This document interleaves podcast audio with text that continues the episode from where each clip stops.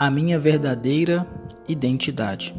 Neemias capítulo 9, versículo 1. No vigésimo quarto dia do mês, os israelitas se reuniram, jejuaram, vestiram pano de saco e puseram terra sobre a cabeça. Os que eram de ascendência israelita tinham se separado de todos os estrangeiros. Levantaram-se nos seus lugares, confessaram seus pecados e a maldade dos seus antepassados Ficaram onde estavam e leram o livro da lei do Senhor, do seu Deus, durante três horas. E passaram outras três horas confessando seus pecados e adorando o Senhor, o seu Deus. Vou destacar aqui a experiência destes homens ao contemplarem a palavra do Senhor. O apóstolo Tiago diz que aquele que observa a lei de Deus, mas não a pratica, é como um homem que observa sua face no espelho e logo depois se esquece do que viu. A palavra do Senhor é como um espelho onde nós podemos olhar para ele e perceber quem realmente nós somos. Deus tem o melhor para mim e para você.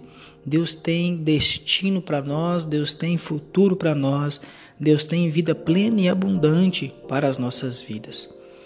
Mas se nós não observarmos neste espelho quem realmente nós somos, se nós não nos lembrarmos daquilo que nós vimos, nós podemos desviar do foco. Estes israelitas estavam retomando a sua identidade confessando seus pecados e adorando ao Senhor. Nós temos um Deus misericordioso. Muitas pessoas dizem que a palavra de Deus é muito pesada, que é muito difícil de viver conforme Deus quer.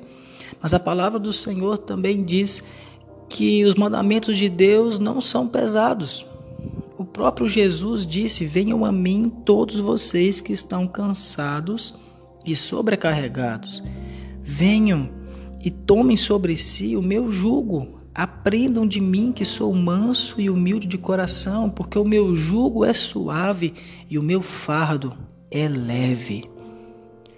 O fardo de Deus é leve, a palavra de Deus não é pesada para nós. Pesado é viver fora da nossa verdadeira identidade. Pesado é viver escravo do pecado, escravo dos vícios, escravo da libertinagem, escravo da prostituição, escravo de todo tipo de males, escravo da mentira, escravo da inveja. Estas coisas sim produzem um peso gigantesco sobre a nossa alma e nos desvia de quem realmente nós somos. Eu quero convidar você hoje para fazer como estes israelitas. Eles confessaram os pecados dos seus antepassados e confessaram também os seus pecados. Eu quero te dizer que o legado dos seus antepassados não tem mais poder sobre a sua vida a partir do momento em que você observa e se apropria da sua verdadeira identidade no Senhor. E você também pode, neste momento, confessar os seus pecados, como está escrito: aquele que esconde as suas transgressões não prospera, mas quem confessa e abandona alcança misericórdia. Deus quer perdoar você.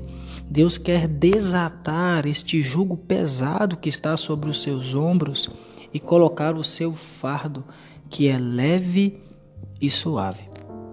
Senhor, eu quero orar com esta pessoa que está me ouvindo agora, e eu clamo a Ti, ó oh Deus, para que ela perceba a sua verdadeira identidade no Senhor. Eu clamo a Deus para que o Senhor lhe perdoe todos os seus pecados que ela está se lembrando e confessando agora. Que o teu Santo Espírito traga consolo que o teu Santo Espírito traga encorajamento, que o teu Santo Espírito traga revelação de quem realmente esta pessoa é no Senhor, que ela receba o fardo leve e suave que o Senhor tem para dar, que ela viva com intensidade todos os propósitos do Senhor para a vida dela. Eu oro em nome do Senhor. Amém.